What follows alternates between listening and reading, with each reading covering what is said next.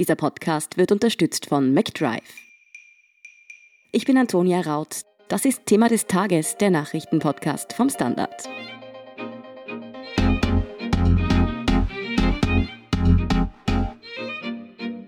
Moria, das größte griechische Flüchtlingslager auf der Insel Lesbos, ist abgebrannt.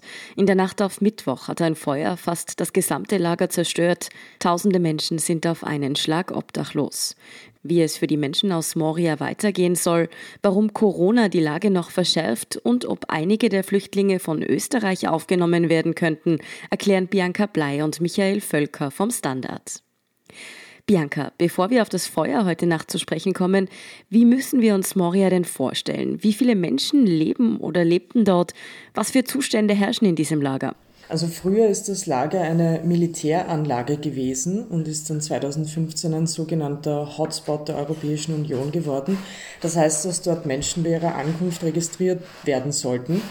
Platz hat Moria für rund 2800 Menschen, aber mittlerweile leben oder lebten dort mehr als 12.700.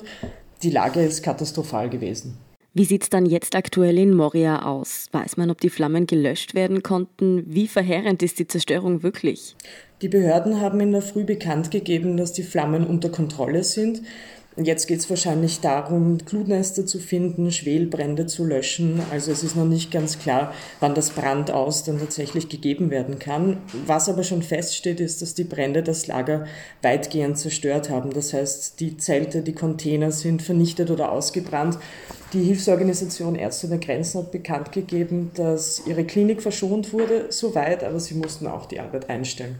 Was ist denn mit den Menschen, die dort leben? Also du hast vorher gesagt, das sind über 12.000 Menschen, die dort einfach gelebt haben. Wo haben sich die hingerettet? Weiß man schon, ob es Verletzte oder womöglich sogar Todesopfer gibt? Die Menschen haben offenbar das Nötigste gepackt und sind geflohen. Sie wollten zunächst in die naheliegenden Dörfer natürlich fliehen. Das haben die Behörden und die Polizei dann aber durch Barrieren verhindert. Offiziell ist der Grund dafür gewesen, weil es Covid-19-Infizierte im Lager gibt und man nicht mehr sicher ist, wer infiziert ist und wer nicht. Im Endeffekt haben die Menschen dann in den umliegenden Hügeln übernachtet oder an den Straßenseiten. Über die Opfer ist noch nichts bekannt. Also man weiß noch nicht, ob es verletzte oder gar totes Opfer gibt. Mhm. Weiß man denn über die Brandursache schon etwas? Also ob das Feuer unter Umständen auch gelegt wurde? Ja, die Behörden gehen davon aus, dass das Feuer gelegt worden ist. Wer es gewesen sein könnte, darüber gibt es verschiedene Berichte.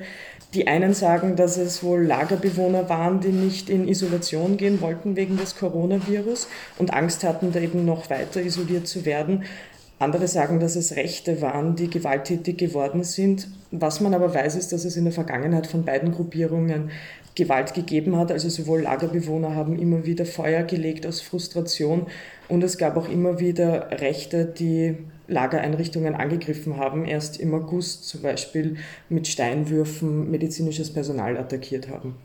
Bianca, du hast vorher schon beschrieben, wie katastrophal die Lebensbedingungen in Moria einfach auch schon vor der aktuellen Corona-Krise waren. Jetzt hat das Virus ja das Flüchtlingslager erreicht und hat dort die Lage noch einmal drastisch verschlechtert.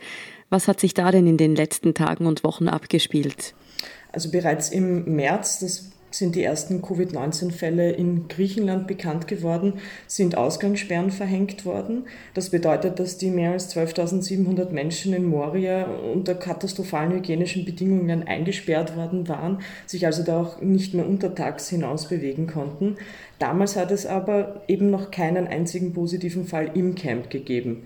Den gab es dann vor einer Woche Mittlerweile sind 35 Menschen positiv getestet worden, 34 davon waren asymptomatisch und es wurde eine Quarantänestation eingerichtet, wo die weiter isoliert wurden. Und seitdem hat das Migrationsministerium, das griechische, auch entschieden, dass keine Flüchtlinge mehr aufs Festland gebracht werden, um die Infektionsketten zu unterbrechen das hat natürlich zu einer weiteren Isolation und zu weiteren, vor allem psychischen Belastung der Bewohner geführt, weil wenn man sich eben aus diesen Bedingungen nicht mehr hinausbewegen kann und auch keine Aussicht hat auf Besserung, ist das natürlich noch schwieriger. Wie reagiert Griechenland denn jetzt? Wie reagieren dort die Behörden? Gibt es auch die Möglichkeit, dass andere EU-Staaten helfen und vielleicht Flüchtlinge aus Moria aufnehmen jetzt? Die griechische Regierung hat am Vormittag bereits eine Krisensitzung abgehalten. Minister und Vertreter des Gesundheitswesens haben angekündigt, dass sie nach Lesbos reisen, also noch heute sich vor Ort ein Bild der Lage machen wollen. Wie genau der Plan dann aussieht, ist nicht bekannt, aber es wird rasche Hilfe brauchen, um eben den tausenden Obdachlosen zu helfen. Die EU-Kommission hat bereits Hilfe zugesagt und will 400 Kinder und Jugendliche von Moria aufs Festland bringen. Die griechischen Behörden haben das eben bis zu dem Zeitpunkt aber unterbunden. Also schauen wir mal, wie es da weitergeht. Auf jeden Fall hat der deutsche Außenminister schon Hilfe zugesagt und auch die norwegische Regierung hat ihren Beschluss bekräftigt vom Mai, dass sie Menschen aus Moria aufnehmen werden. Also es kommen schon Bekräftigungen von den europäischen Regierungen und Staatschefs, aber was dann tatsächlich passiert, das wird sich in den nächsten Tagen zeigen. Wie siehst du das? Denkst du, dass die Situation in Moria noch irgendwie gelöst werden kann? Das fragen wir uns seit Jahren in Wahrheit, weil es ist bekannt seit 2015, dass das eigentlich nur ein Übergangslager sein kann. Und das hat sich die letzten Jahre auch nicht geändert, obwohl wir immer wieder von den katastrophalen Zuständen berichtet haben, von den Ausschreitungen, von den Feuern.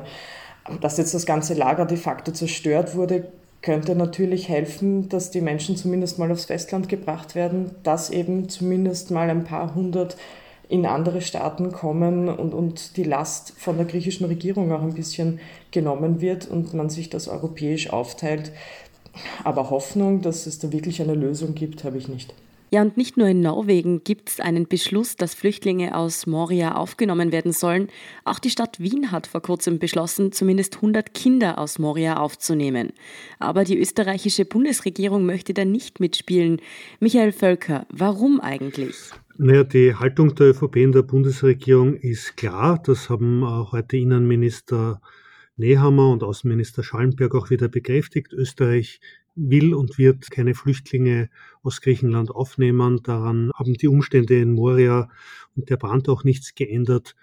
Bundeskanzler Sebastian Kurz bekräftigt das bereits seit Wochen, eigentlich seit Monaten. Er vertritt ein System einer flexiblen Solidarität, also dort zu helfen, wo die Länder selbst wollen und er argumentiert, dass mit dem Push-Effekt würde man jetzt Flüchtlinge aus Griechenland aufnehmen, würden weitere nachkommen.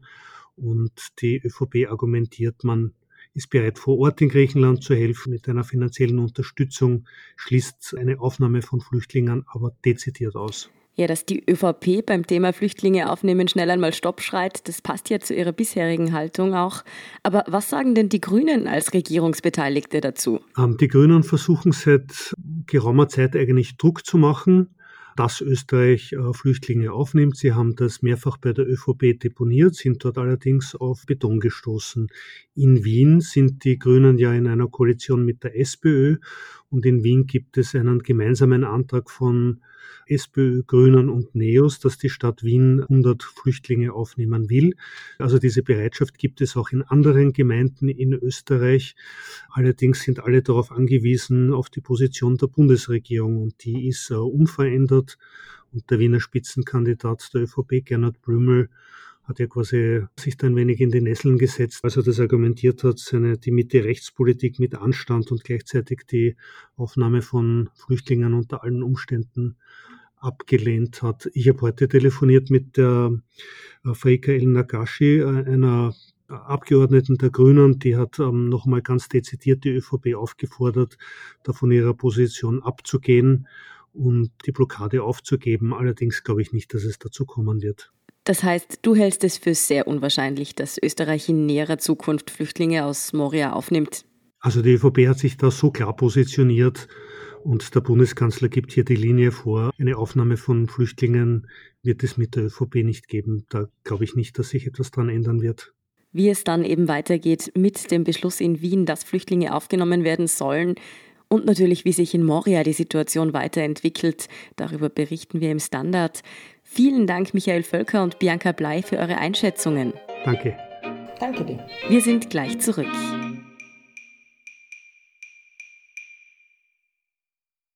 Wenn du endlich wieder einen Big Mac genießen willst oder du gerade im Auto unterwegs bist, dann stell dir vor, McDonald's bringt's jetzt wieder.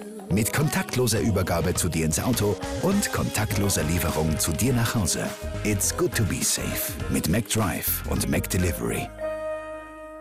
Und hier ist, was Sie heute sonst noch wissen müssen. Erstens, der Ibiza-Untersuchungsausschuss ist heute nach der Sommerpause zum ersten Mal zusammengetroffen. Befragt wurde niemand Geringeres als der Ausschussvorsitzende selbst, Wolfgang Sobotka von der ÖVP.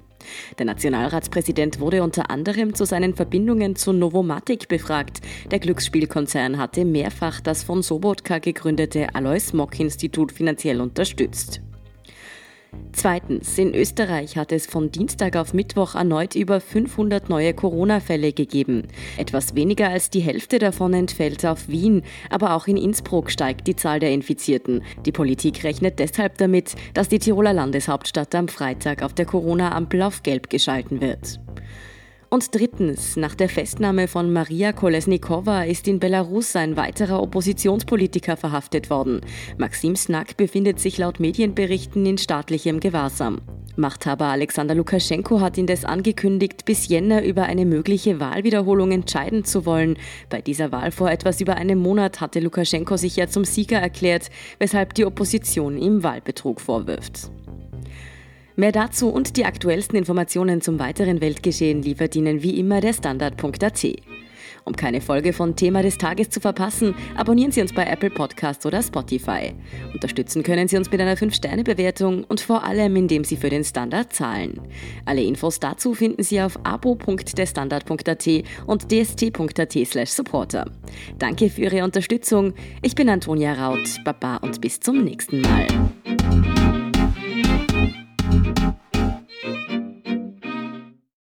Wenn du endlich wieder einen Big Mac genießen willst oder du gerade im Auto unterwegs bist, dann stell dir vor, McDonald's bringt's jetzt wieder. Mit kontaktloser Übergabe zu dir ins Auto und kontaktloser Lieferung zu dir nach Hause. It's good to be safe mit McDrive und McDelivery.